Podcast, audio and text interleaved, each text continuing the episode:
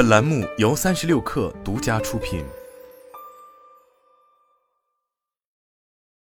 本文来自最前线。七月十四日晚间，赛力斯集团发布公告称，预计二零二三年上半年实现归属于母公司所有者的净亏损为十二点五至十三点九亿元。与去年同期相比，赛力斯的亏损额已经大幅缩减。但与华为合作推出的问界系列车型上半年销量未达预期，让赛力斯的成绩单还是不尽如人意。赛力斯在业绩预告中表示，第一季度汽车行业的促销导致用户观望情绪，用户对问界 M 智驾版将在第二季度发布的预期，对现有车型的销售造成了一定影响，因此上半年公司销量未达预期。根据此前公布的数据，今年上半年赛力斯集团共销售九万两千一百六十三辆汽车，同比下降百分之二十六点七。其中，赛力斯汽车累计销售两万五千七百六十一辆，同比增长百分之十九点四。从规模上看，赛力斯汽车在整个集团中的销量占比还不算高，但已明显是公司的增长主力。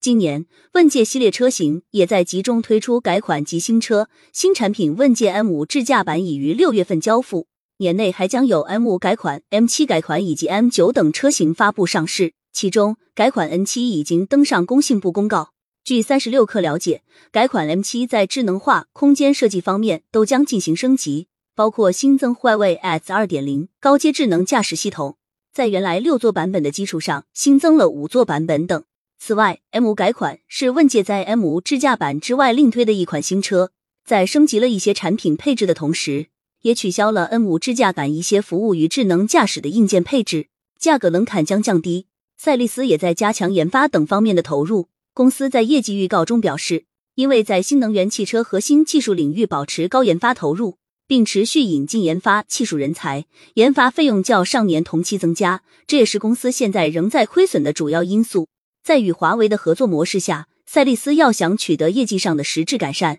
依然离不开规模销量的加持。这无疑是合作双方都在追求的目标。